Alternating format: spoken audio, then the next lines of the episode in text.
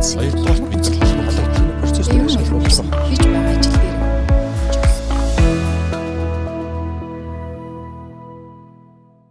За энэ өдрийн минь төргийн бизнесийн подкастын сонсогчдод. За өнөөдөр би одоо вебинар сургалттай холбоогүй өөр нэгэн сэдвээр одоо подкаст хийх гэж байна. За энэ бол ягаад гэхээр энэ чухал сэдв гэж үзээд сонгож авсан юм байгаа. Ажлаа сайшрах буюу одоо бид нар бүрн аут гэж их нийтлэг ярьдагтай ийм сэдвэр ярих байна. За ингээд энэ сэдвэр ярих зочин маань Mind Up Career and Training Center-ийн зөвлөх арга зүйс багш Алтан Туяа өдрийн мэнд. Өдрийн мэнд нийт подкаст сонсож байгаа сонсогчдоо бүгдэнд нь өдрийн мэнд хүргэе. За тэгэхээр ажлаа сайшрах хам шинж гэдэг ийм ойлголт байна те. Ерөнхийдөө яах юм төгшүүр төрүүлсэн юм сэдвтэй ер нь яг одоо орчин үеийн амьдралын хэмнэл донд. Тэгэхээр яг энэ ойлголт манай юу болох тэгээд яг дэлхийд бол манай улс тэгт судлагдхууныг нь ямар төвшөнд явж байгаа нь те судалгааны ямар ажлууд байна гэдгээс соёлоо их яриага эхлэх үү. За алиа сайшрах хам шинж гэдэг нэр томьёо бол 1961 онд ах гарсан. Тэгээ гадуур ингээ ярихаар монголоор хэлэхээр юу илээ гэдэг. А burn out гэрэнгუთ аа burn out гэдэг нэг англи нэр томьёо илүү төрүүлж орж ирсэн шиг Монголд сүүлийн залуучууд ялангуяа. За алиас хашрах хам шинж гэдэг ойлголт маань а ажлын байрны стресс урт хугацаанд үргэлжилж байгааг хэлдэг.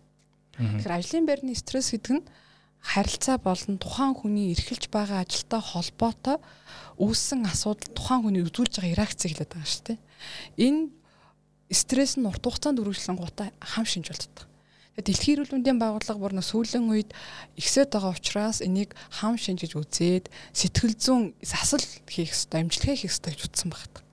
Тэгэд яг ингээд нөгөө дэлхийд яаж яаж судлагдсан бэ гэд бүр 1961 оноос эхэлтэй байгаа. Тэгэхээр ашаал салжрах хам шинж гэдэг нь маань англиар burnout дэлхийд бол 1961 онд бий болсон. За энэ нь болохоор ажлын байранд стресс урт хугацаанд яриад байгаа.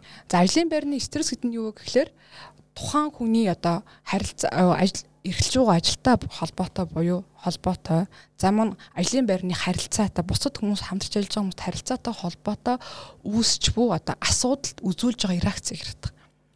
За энэ 61 онд одоо анх үүссэн боловч сүүлийн үед дэлхийд дээр маш их одоо ажиглагдаж байгаа учраас дэлхийн эрүүл мэндийн байгууллага энэ бүр хам шинж юм аа Энийг бүр сэтгэл заслаар эмчлэх хэрэгтэй гэж утсан багт.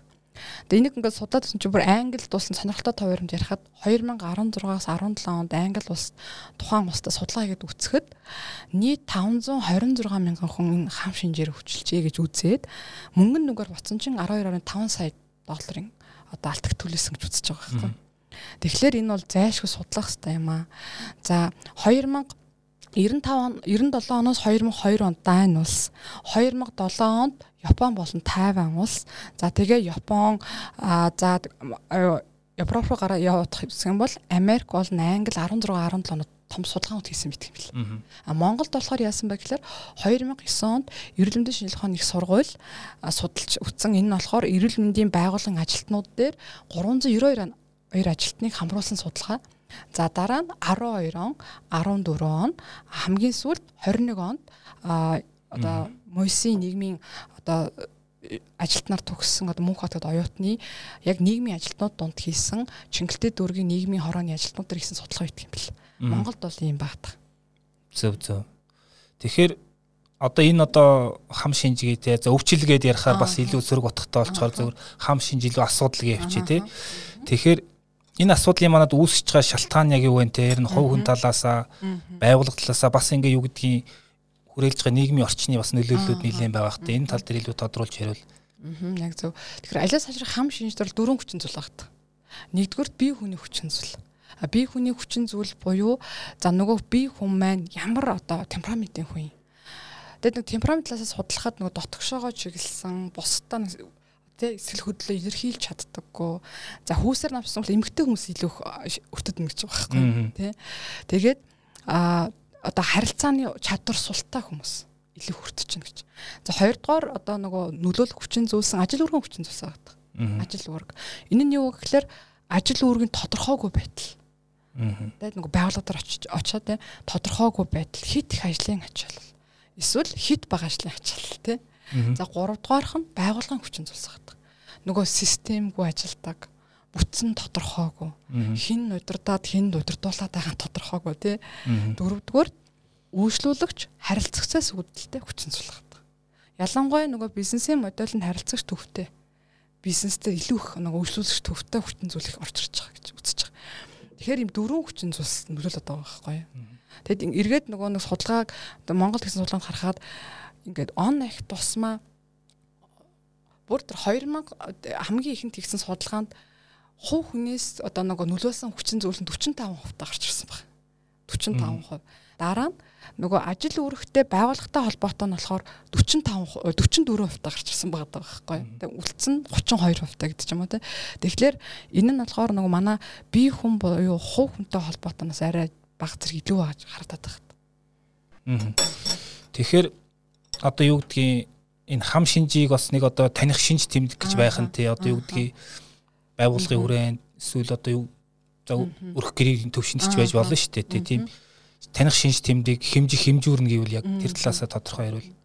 За энэ талаар нөгөө яг үе шат гэж байгаа юм. Тэгээд үе шатыг судлаад үзэхэд нөгөө тухайн хүний одоо тэ ямар ажил эрхэлдэг тэ тухайн хүний ажлын нөгөө хариуцлага өсөх тусмаа илүү хүрддэг гэж байгаа байхгүй. Одоо жишээ нь эмч. Тэгээ маш хүнд хагалгаа хийдэг эмч.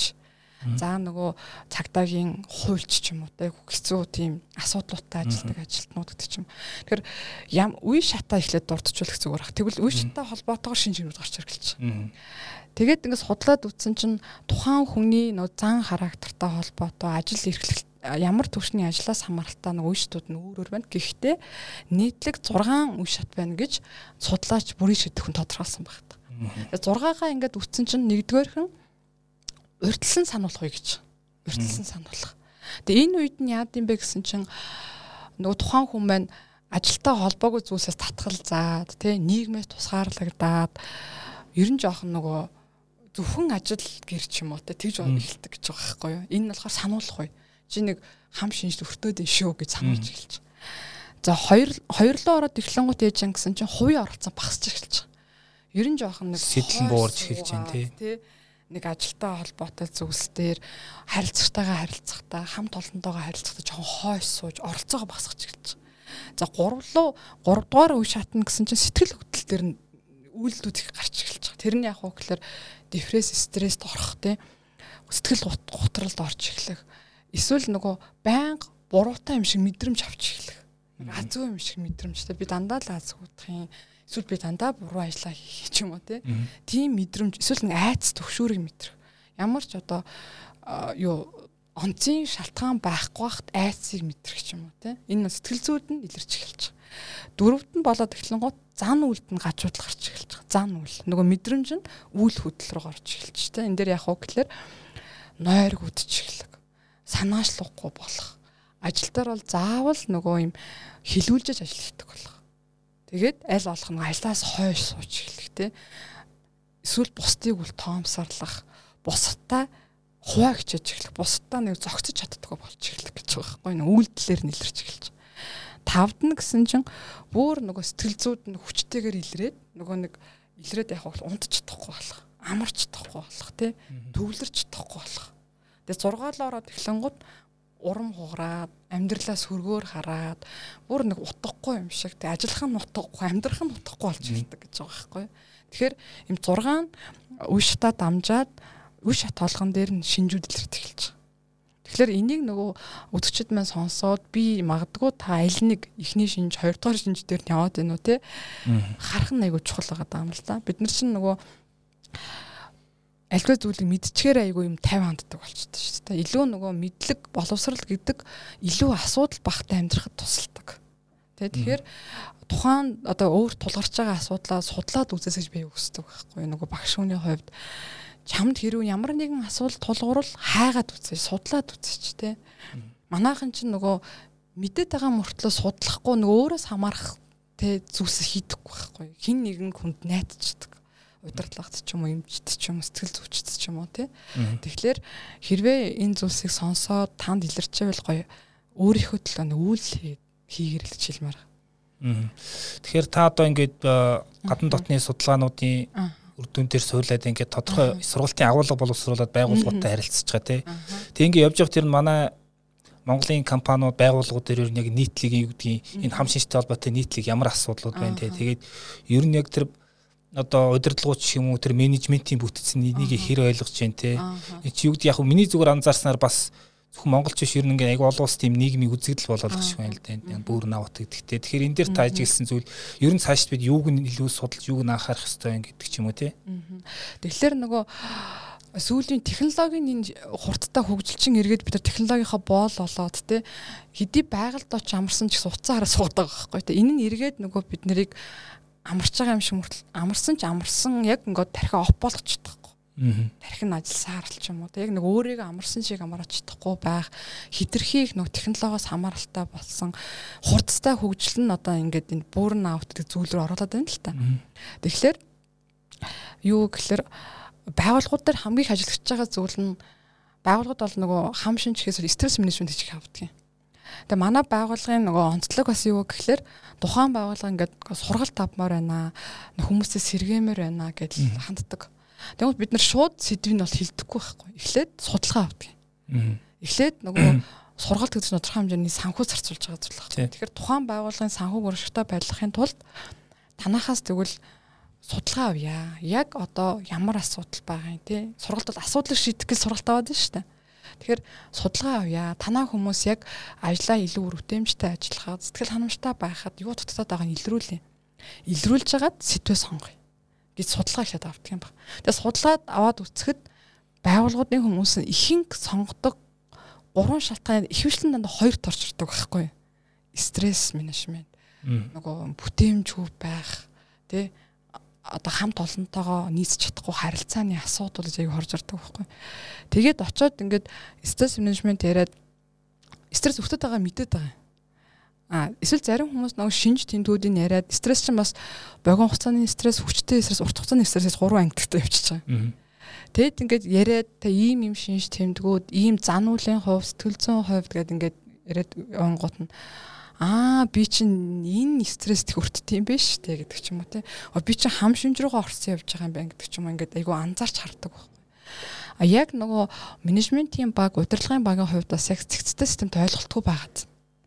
Яг энэ стрессийг тухайн хүүхэн талаас хараад байгаа байхгүй. Одоо энэ хүн л өөрөө зохицуулчуул гэдэг ч юм уу та. Гэтэл ялангуяа налаас хашрах хам шинж төр чинь байгууллага талаас тэ нөгөө байгууллагын тэ ажил үүрэгтэй холбоотой байгальтай холбоотой ороод ирчихэж байгаа шүү дээ. Тэгэхээр яг тэр талаас нь удирдлага менежментийн багмаар өөрөө хийх юм хиймэр байгаа байхгүй.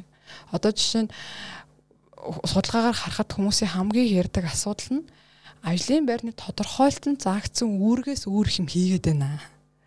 Илүү их цагаар ажиллаад байна. Удирдлага маань шууд удирдлага маань яг ингээд гой оновчтой зөвлөгөө заавар өгөхгүй байна. Чиглүүлж чадахгүй байна манай байгууллагын хоорондын ажлын уялдаа холбоо их муу байна гэж яриад байгаа байхгүй. Яг саяхан өнгөрсөн 7 хоногт хийсэн би бүр 76 жилийн түүхтэй байгууллага суралт гэсэн байхгүй. Тэр байгууллага судалгаа авсан чинь хамгийн доод богино хугацаанд ажилласан ажилтан 5 жил. Дээдлийнх нь 30 жил гэж авцсан. Бүр Тэгэд насны хувьд 55 хүртэл насны хүмүүс те тэтгэврт гаргалах хүртэл ажиллаж байгаа. Тэр болон судалгаа харахад Уг нь бол нөгөө нэг туршлагаараа хараад ингээд урт удаан ажлыг харахад бол харин ч нөгөө харилцаа холбоо хамаарал сайн байгаад амар байгаа байхгүй юу? Логикоор харах юм бол. Тэгэл тэрэн дээр асуудалтай шаарддаг гэж хүмүүс нь бичсэн байгаа байхгүй юу? Манай юу вэ? Стресс их байна. Хоорондын харилцаа хандлага болохгүй байгаа даа уйлдаа хамаарал муу агаад байна гэж хүмүүс айгу дугуулсан байгаа. Би бүр хараад гайхчихсан баг. Ямар сони уг нь бол энэ түүхийн харах юм бол хүмүүсийн ажлын тэгээ туршлагыг харах юм бол харин ч бүр бэрхсэн хүмүүс байхамаар байтал тэрийг ингэж дугуулдаг байгаа байхгүй. Тэгэхээр нөгөө талаас харах юм бол манай монголчуудын нөгөө өөрийгөө илэрхийлэх, бусдыг ойлгох, тий бусдад ойлгогдох нэг харилцааны орчуудын асуудал айгу сул харагддаг. Аа. Миний нөгөө Бээжинд Бээжин багш сургуульд их сургууль 4 жил суралцсан. Тэгээд тэнд чи яг нөгөө тэрбум хүн хүний яаж бэлддгийг харсан байхгүй. Тэгээд би тэнд бүр тэрбум хүний тэрбумын нэг бах 3 сая нэг бах гэдэг ямар өөр ойлголт юм бэ гэдэг айгүй анзаарсан байхгүй. Үнэхээр л тэрбум хүмүүсээс өрсөлдөж гарч ирэн гэдэг бол жинхэнэ нэг өөрийгөө ойлгоцсон өөрийгөө илэрхийлж сурцсан, бусдыг ойлгох чаддаг болчихсон тий бусдаа яаж харилцаа хамтрахаа мэдсэн хүмүүс л шигшэд гарч ирж байгаа байхгүй. Тэгэд манай чинь 3 сая гэдэг чи өөрөө багтаа тий. Өрсөлдөөн багтаа учиргүй нь өглөө 4 5-ст босдоггүй 6 5-ст босчиход бол асуудалгүй амьдэрчдэг тий. Учираас бас нөгөө нэг өөрийн хувь хүний хөгжил нэг өөрийг оршихуйгаа ойлгох тий. Би хинбэгээ ойлгох нь бас жоохон муу санагддаг байхгүй. Тэр гадны тэр бусад орнуудын оюутнуудтай ч гэсэн ярилцахад аюул сайн би юу хүсдэг? Би ямар хүмүүстэй ажиллахдаа үр дүнштэй гаргадаг би ямар удирдлагатай ямар удирдлагын арга барилтай ажиллахдаа бүтээмжтэй байдаг. Би ямар байгууллагад ажиллахаараа хаппи байдгаа мэддэгдэг одоо жишээ нь би инноваслог төрлийн хүн учраас надад ийм данхаасан буццтэй олон дарахтай байгуул тохирдгүй маа. Тэ? Надад илүү ийм намайг ийм санаачлаг гаргаад тэрийгэ бүтээхдээ санаачлагаараа хийх дэмждэг тийм жижиг компанид би тохирдог. Гэдэг мэдсэн. За эсвэл магадгүй би жоохон юм санаачлагаараа эмэгтэй сул чиглүүлгээр хийдэг учраас надад ийм шууд удирдлах сайтай систем тогтолцоо сайн бүрдсэн байгууллагад би ажилламаар байна гэдэг ч юм. Тэрийг аюус ойлгоцсон хүмүүс байдаг. Ил манаа дээр ингээ эргээд ажилд ажилд орж байгаа хүмүүсээс ярилцаа та яг юу хийхээрээ жаргалтай байдгийг ямар ажил хийхээрээ илүү кайфыг мэдэрдгийг тий ямар хүмүүстээр ажиллахаар гэд асуухаар шууд хариулцдаг. Тэгэхээр эргээд нөгөө харахад манай одоо монголчуудын бас нэг хувь хүний хөгжилт одоо сүүлийн аягүй сайжирч байгаа. Сүүлийн залуучууд ялангуяа ингээд цалин гэхээс илүү бас үн цэн дээр аягүй суурлаж сонголт хийдэг болсон. Надад өөх үн цэн юу тий илүү нэг оршуугаа аягүй хурдан ойлгодог хүмүүс орж ирдэг байхгүй. Харин нөгөө дунд насны хувьд дундаж насны хүмүүс нь магадгүй жоохон сул харагдаад байгаа байхгүй. Бид нартай ингээд гихц үеийн. Тийм магадгүй тийм баг. Хов хүний хөглөнгчл ороо биш нөгөө софт цэлэнгшүүлд ордог. Тэгэл нэг ихгүй энэ төр яриа яван гоч пүүх. Ерөөсөө нөгөө энийг ерөөсөө орхитсан байсан биш үү те. Ерөөсөө энэ талаар ингээд өөртөө ерөөс ажилдгүй юм биш те. Ерөөс урсгалаар явцсан биш те гэж айгу хэрдэг байхгүй юу. Аа. Тийм. Тэгэхээр дараагийн асуулт юм байна. Одоо бол яг уу өрх гэр байгууллага цаашлаад үндэстэн гэдэг бол юу гэдгийг тийм хүн гэдэг эрхтнээс бүрдсэн амьд организм тийм ингээд одоо энэ бүр навт маань ерөөдөө тийм нэг тэр организмыг гэж яхад дотроос нь идээд байгаа өвчин болчиход байна шүү дээ. Тэр ихтэй зүүрэл шилбэл те. Тэгэхээр өвчнөхээр одоо үгдгийг хам шинжихээр өрчин сэргийлэх талаар ярих хэрэгтэй байх те. Хөөгн талаасаа байгууллагаасаа ялангуяа байгууллага талаас юу гэдгийг менежмент ямар арга хэрэгсэл байж болох вэ те. Одоо орчин үед ер нь компаниудын ашиглаж байгаа те. За байгууллагаасаа гэх юм бол хамгийн нэгдүгээр ажлын байрны тодорхойлтын боловсрон болгомоор байна. Нөгөө орж ирэхэд тухайн хүн тэгээд судлаач бас ингэж утсан байгаа байхгүй юу? Ажлаас хашрах хам шинж гэдэг зүйл хамгийн эхлээд нөгөө хүн ажилд ороход нэг хүлээлттэй ордон шүү дээ. Төсөөлөлтөд ордон шүү дээ. Би энэ байгууллага нэг ийм байгууллага байх, нэг ийм хүмүүс ажилдаг байхад төсөөлөлтөд ордог шүү дээ.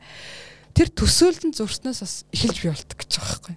Тэгэхээр юу гэхээр анх нөгөө ажил сонгон шалгаруулахдаа ямар болд орж байгааг нэг үсэн ойлгуулах тий нөгөө тухайн байгууллагын үнэт зүйл алсын хараа эрхэм зорилго нь тухайн хүний үнэт зүйл алсын хараа хэр тохирч байгааг нь айгүй анзаарч хардаг байх. Тэр чиглэсэн асуултыг айгүй сайн асуудаг байх тий. За орсны дараа сонгогдсны дараа хоёулаа харилцсан тохиролцсны дараа нөгөө аялын байрны тодорхойлтын боловсрол болгож өгөх. Хин удирдуулахын, хин удирдахын яг ажлын хүрээ юу юу хийх юм чи ямар хариуцлага хүлээх юм ямар эрхийг эрхтэй байх юм те тэрийг боловсрон болгож өг ажлын байр нөхцөлийг сайжруулж өг Тэгээ зарим компаниуд ч нэг аялал орон хотон та нөөц түүхтэйгээ ирээр гэж хэлж дээ. Одоохондоо манайх жоохон хэцүү байгаа гэдэг ч юм уу тий. Эсвэл нэг орчны хувьд ч юм уу тий. Тэр технологийн хувьд ч юм уу тий. Тэгэхээр орчингийн сайжруулж өгөх. За тэгээд нөгөө талаасаа яг тухайн мэрэгжлийн тэг тухайн ажлын хийхт мэрэгжлийн хүнийг авах айгу чухал байгаа байхгүй. Ялангуяа төрийн байгууллага дээр мэрэгжлийн бус хүн авсныг харагдаад байдаг байхгүй. Тий. А тэр нөгөө 21 онд хийгдсэн судалгааг харахад тэр чинь өөрөө төрийн байгууллагын ажлууд дээр хийгдсэн судалгаа. Харахад 68% нь өөр мэрэгжлийн хүмүүс байна гэсэн уртан гарсан байсан байхгүй. Ингээд нөгөө нэг тэр ажилдаа нэг өөр мэрэгжлийн хүн өөр мэрэгжлийн хүмүүс нэг ажил тэр ажлыг хийцэн тий. Тэгэнгუთ эргээд эн чинь нөгөө мэрэгжлийн бус хүн гэдэг чинь өөр асуудал гарах нь ойлгомжтой байхгүй тий. Тухайн аялаа мэдхгүй учраас эн чинь нөгөө асуудал гарах нь ойлгомжтой. Тэгэхээр байгууллага ч гэсэн за за ороод заагаад өгчий сурах чи гэдэг боловч мэрэгжлийн мэрэгжлийн бас шал өөр ойлголт байхгүй тий. Тэгэхээр тэр мэрэгжлийн хүнийг авч болох. За дөрөвдүгürt мэрэгжлийн арга зүй буюу арга зүгээр хангах яг нөгөө шууд удирдлага нь өөрөө чиглүүлэх мэдлэгтэй ур чадвартай хүн баг. Бас хандлагатай ёс зүйтэй хүн баг шаардлагатай байдаг. Тэгэхээр яг уу гэхэлэр нөгөө нэг тухайн хүн чинь ажилдаа ороод нөгөө хүн чинь өөрөөсөө илүү чадвартай туршлагатай хүнд удирдуулмаар байдаг. Гэтэл нөгөө удирдлагын арын алгаар ч юм уу те нэг юм мэрэг туршлагагүй мэдлэггүй боловсролгүй хүн ороод ирэнгүүт тухайн хүн чинь бас өө ажлынаас ингээд тэр нөгөө үр дүн гарахад нөлөөлж эхэлж байгаа байхгүй. Тэгэхээр мэрэгжлийн удирдлага арга зүгээр хангах шаардлагатай. За тэ 5 дугаар тэр ажилтнуудын хоорондын уялдаа холбоог сайжруулах. Яг одоо магадгүй тухайн ажлын одоо процесс процесс нь яаж явдгийг тий. Тэгээ би байгууллагууд хөвчлэн тухайн ажилтаа процессын зураг процесс мап гаргаач яг энэ ажил ямар ямар процессор явдгийг ингээд тодорхой тайлбарлаад өгөөч. Нэг газрын зурагтай болгоод өгөөч гэж айгүйх зөвлөдөг. За мөн нөгөө нэг анх ажилд ороход нь дасан зохицох хөтөлбөр гэж нэг юм байдаг шүү дээ байгууллагад тий. Тэр дасан зохицох хөтөлбөр чиглүүлэх сургалт гэдэг зүйлийг өгчих юм бол тухайн хүн чинь нөгөө илүү хурдан ойлгох юм бол өртөх магадлал нь бага байгаа байхгүй. Тэгээд мэдхгүй учраас хүн чинь стресстэй чадахгүй учраас нөгөө нэг ажилтгийг хугацаа нь илүү хорох тусмаа стрессэд шүү дээ. 3 цаг хийж нэмийг чинь 3 хоног хийдэг ч юм уу тий 3 өдөр хийдэг ч юм уу. Энэ нь эргээд нөгөө стресс эхэлж байгаа байхгүй. Ажил гараас нэм гарахгүй тий. Тэгэхээр энэ дээр нөгөө мэрэгжлийн чадвартай хүмүүс чиглүүлж өгөх гэдэг зүйл байна. За хувь хүн талаасаа яг уу гэхэлэр мэрэгжлийн мэдлэг ур чадвараа нэмэгдүүлэх гэж. Яагаад тэгэхээр ажил дээр гарч байгаа ямар нэгэн юм асуудал хувь хүний нэг мэрэгжлийн мэл дутагцсанаас болдог. Байгууллага мөцсөн хамгаас болж байгаа шүү дээ. Тэгэхээр тухайн хүн яг тухайн ажлыг хийх мэдлэг нь байгаа мó, чадвар нь байгаа мó гэдгээ бас өөрөө аюугаа чеклж авдаг байгаас тий. Яг энэ ажлыг хийхэд би ийм юм мэдсэн байх хэвээр, ийм юм ур чадвартай байх хэвээр гэдэг өөрөө олж хараа, тэрэндээ өөрөө бэлтгэдэг байгаас хүн мэддэг чаддаг юм айгуугаа бахархалтайгаар хөнгөн хийдэг шүү дээ. Тэгэхээр ур чадвар нь дутаад эхлэн гут хүн чи стресстэй л бухимдаал нөгөө нэг ажил таслах хугацаа нь орцсож байгаа. За дараа нь тухайн 20 дугаарт ажлын байрны орчин нөхцөлийг сайжруулахад та юу хийж чадах юм? Нэг байгууллагаас хүлээх биш те. Энэ байгууллага ингээгүй учраас суух биш. Өөрийн зүгээс хийж болох зүйлсээ хийх өөрийгөө хайрлах сурах. Нэг хуу хүн хөгжлийн орж ирж байна тийм. Өөрийгөө хайрлах сурах. Альва зүйл чин сэтгэлээсээ хандах. Нэг альва зүйл нэг аргацаагаад тэгсэн гэд хийгдсэн яг тэгсэн гэсгээс үр дүнд хүрдэг. Тэгэн гутаа нөгөө хүмүүс чинь нөгөө нэг юм өө ингэсгээл хийчээ тэгсгээл хийчээ гэл хийчдэг. Ямар яг тийм үр дүн гараад эхлэн гот эргээд дахиад тэрэндээ бухимчилдаг ч юм уу тий. Тэгэхээр нэг альва зүйл чин сэтгэлээсээ хандах өөрийгөө нэг бүрэн дүүрэн зориулах гэдэг зүйл айгу чухал байгаа байхгүй. Бүрэн дүүрэн гэдэг чинь оюун санааны хувьд, бие физиологийн хувьд, сэтгэл зүйн хувьд яриад байгаа байхгүй тий. Тэгжээж таны ажилчин өөрөө үр дүнтэй, үр бүтээмжтэй нөгөө бүтээмж гэдэг зүйл чинь утгаараа гарч байгаа. Гэтэл ажлын байранд биеийн байгаад байгаа боловч сэтгэл зүйн хувьд өөр газар байж төвлөрч чадахгүй ч юм уу тийм асуудал байгаа. Тавдугаард бусдаа харилцаж сурах. IQ-гээ сайжруулах багт байгаа байхгүй. Тэр нэг харилцааны асуудал нөгөө Адлер хэлсэн байдаг шүү дээ. Тэгэхээр тэр сэтгэл зүйн гурван том магнат байдаг. Адлер, Юнг, Фройд те. Адлер гэж хэлсэн байна шүү дээ. Ерэн амьдралын нөгөө зовлон жаргал гэдэг зүйлийг хүн хоорондын харилцаас шийддэг те. Хүн бусдад ойлгуулж чадаагүйгээсээ бусдыг ойлгож чадаагүйсээ бол зовдөг. Тэгэхээр нэг хүнтэй харилцаж сурах, бусдтай харилцаж сурах гэдэг бол хувийн амьдрал дээр ажлын байр дээр маш том хүчин зүйл багт байгаа. Тэгэхгүй нөгөө ингээд дороо юм хийгээд идэг, ажиллаа хийгээд идэг, яг тэр ажлаа удирдлагатай ойлгуулж чадахгүй. Өөрөө ойлгож чадаагүй, бусдыг олж чадаагүйс болж хүмүүс аяг бухимддаг. Байгууллагуудаараа сургалт хийхэд тэр харилцааны асуудал аягүй их нөлөөтэй байгаад харагдаад байдаг. Тэгэл хүмүүс бухимдаалстаа намайг ингэж ойлгоогүй тий ингэж ойлгоогүй учраас дарга ойлгоогүй манай ажилтнууд ойлгоогүй удирдлаганд байгаа хүмүүс ойлгоогүй л яг бухимддаг байхгүй. Тэр чинь эргээд нөгөө тийм асуудал их байна гэдэг чинь танд харилцан шиг дутагдж байна л гэсэн үг байхгүй. Энэ бүх зүйлсийг та хийчих юм бол өртөхгүй байхгүй тий? Хамгийн бас чухал хүчин зүйл нь өөрийн дуртай ажиллаа олох. Дуртай ажиллаа хийх. Тэгэхгүй нөгөө өндөр цалинтай юм чинь тренд болж байгаа юм чинь гэдэг ч юм уу те. Энэ нь эргээд нөгөө хам шинжд өртөх шалтгаан болох аюу том хүчин шалтгаан байхгүй юу? Хүн чинь дуртай юм жаргалтай хийдэг байхгүй юу? дуртай зүйлээ хүн удирдлагаар чиглүүлэхгүйгээр удирдлагаа шахалтгүйгээр тэ хэдий олон цаг хийсэн ч гэсэн жаргаж хийдэг. Тэр дуртай ажлаа хийх нь энэ хам шинжилүүд өртөхгүй байхад нөгөө өглөө ажил руугаа орой гэрлөөгөө нөгөө ярддаг ажаргалтай хүн гэдэг шиг л жаргаж хийдэг гэсэн үг. А жаргаж хийж байгаа хүн чинь эргэн тойрны хүмүүстэйгээ ингээд айгүй гоо эрг харилцаатай байх нь ойлгомжтой байхгүй тий. Тэгэхээр энэ зүйлсийг хүмүүс маань хийгээд эхлэх юм бол өртөхгүй гэсэн үг. Тэгэхээр бас нэг юм асуулт байгаа. Одоо ойлоо байгууллага талаас, хувийн талаас ярьлаа те ажилтны талаас а байгууллагууд одоо дунд шатны менежерүүд гэж нэг хэсэг хүмүүс байгаа шүү дээ. Одоо юу гэдгийг яг тэр нэг харилцааны гүүр болдог те. Дээрээс даалгавраа одоошоо одоо делегашн хийдэг те. Тэгээд ер нь бас янз янзын судалгаа байдаг юм билээ. Ягаад ажилласаа гарч ийн тэгэхээр менежердэг ойлголцоо өгсөн тийм үр дүнгууд их байдаг те. Тэгэхээр зүгдгийн дунд төвчний менежерүүд яг энэ одоо те тэр ажилтнаа бүрэн аваад болохгүй тул бас өөрөө бүрэн аваад болохгүй тул ер нь бас яг яаж маневр хийх хэрэгтэй юунд анхаарах хэрэгтэй гэдэг дээр вэ? Тэгэхээр энэ дунд төвшний тэр менежер үнэхээр чухал байгаа тийм. Яг ингээд байгууллага ерөнхийдөө захирал ч юм уу захирал нь бол болоод байна те. Тэр хүн бол ингээд болоод энэ бизнесээ авч явж чадчихээн. Гэтэл эргээд ингээд харахад яг өдөр тутамдаа харилцаж байгаа, үүрэг даалгавар авч байгаа, ажлын одоо дүгнж байгаа тэр шууд удирдлага аягүй чухал байгаа. Гэтэл эргээд бас ингээд харахад манай шууд удирдлагуудын тэр харилцааны ур чадвар бас аягүй дутагдaltaй байгаа байхгүй. Тэ нөгөө ихгүй тэ сэтгэл хөдлөлөө илэрхийлэх тэ хитрхи нөгөө хувийн арга шангаар хандах ч юм уу тий нэг асуудлыг хитрхи хувийн үзмжээр шийддэг ч юм мэрэгшээгүй байдал тий ажил чирэгч хандлага асуудал шийдвэрлэх чадвар тий за багаар ажиллах чадвар энэ бүх зүйл нэг дутагдaltaй харагдаад байна. Тэгэхээр дунд түвшний менежер бид маань өөрөө аяг чадварч шаардлага байгаа. Яг нөгөө дунд түвшний менежер чинь өөрөө юм өгөх чадвар хүн чадвартай хүн байх хэрэгтэй байхгүй. Дээшээ доошоо өгөх чадвартай. Өгнө гэдэг чинь ирчүүч өгнө. Мэдлэг өгнө, тэ? Цаг хугацаа зарцуулж өгнө, тэ? Тэгэхээр өгөх чадвартай бусдаа хуваалц чаддаг хүн дунд түвшний менежер аягүй сайн хийдэг. Хувь хүн талаас. Гэтэл нөгөө юм мэдлэгээ хуваалцдаг тэгээ мэдсэн суртнаа дамжуулдаггүй юм хармын сэтгэлтэй хүн чинь дунд түвшний менежер дээр амжилттай бич чаддаггүй. Тэгэхээр эргээд бас нөгөө юм хуухын талаасаа яг дунд түвшний менежер дээр байх тэр цаан чанартай хүн яг зөв томилсон юмсаа гэж чухал байгаа байхгүй тий. Нэг энэ хүнийг ингээд чиглүүлчих юм чи ингээд нэг саагаад өгчих юмсан. За нөгөө нэг зөрчилдөөнийг айгу зөвөр зохицуулж чаддаг тий.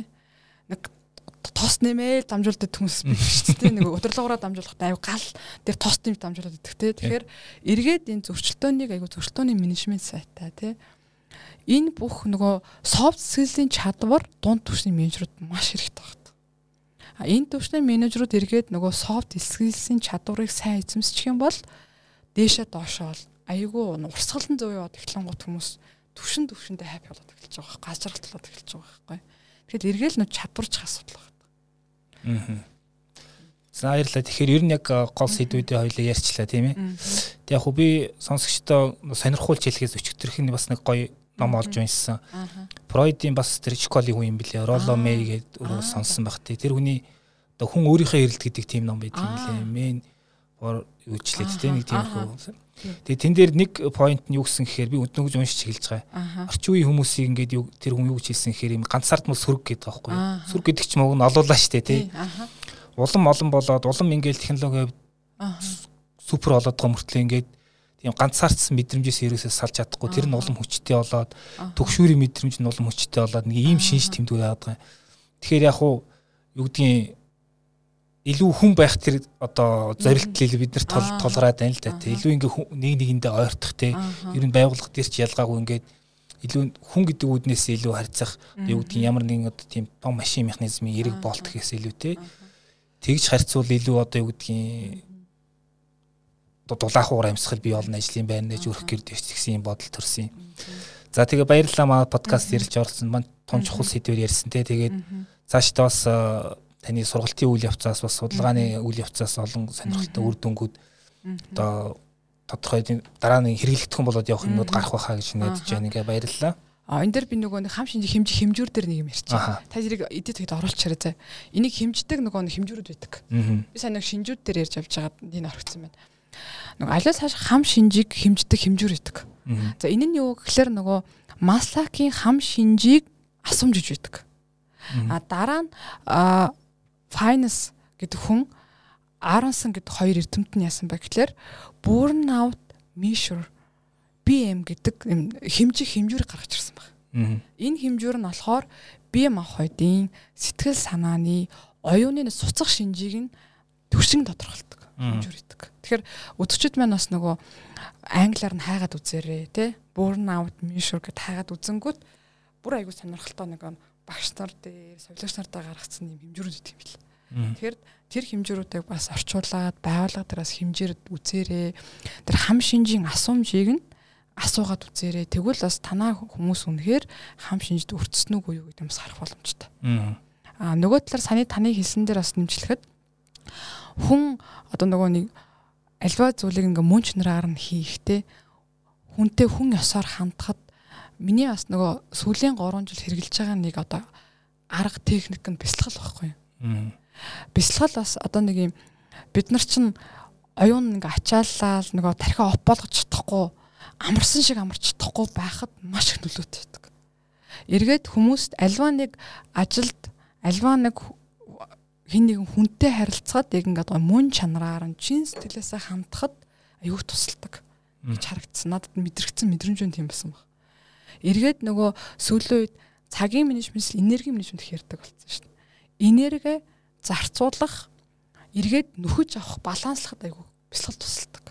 Тэгэхээр би сонсогчтой бас бясалгалаар хичээллээрээ бүрэн автаас өртсөн бол гарахад маш их нөлөөтэй бас нэг энгийн бидний одоо нэг хэрэгжүүлж болох бас нэг арга бол бясалгал шүү гэж хэлмээр байна. Тэгээ би бүр олон хүн бясалгалаар хичээлдэг болчих юм бол нөгөө итгэлийн техник нь өөрөө дотгошоогоо чиглэх бусдаа гоё бусдыг мэдрэгтэй холбоотой гоё техникүүд байдаг. Эргээд нөгөө харилцааны ур чадвар хөгжөөд аяг нөлөөтэй битгий. Энийг бас гоё тий хэрэгжүүл үзээсэй гэж зөвлөмөр. Сүүлийн үе чи нөгөө нэг цагийн менежмент гэхэл энерги менежмент гэж яриад байгаа шүү дээ. Цагаа менежмент гэхэл энерги менежмент гэдэг. За баярлаа. За ингээд маа подкаст Mind of Career Training Center байгуулгын зөвлөх арга зүйс багш Алтан туяа оролцлоо. Баярлаа. За баярлалаа. Тэгвэл яаж вэ? Хоёрдугаар бинцэл холбоо болоод процесс дээр ажиллах хийж байгаа ажил дээр өдрийн төвийг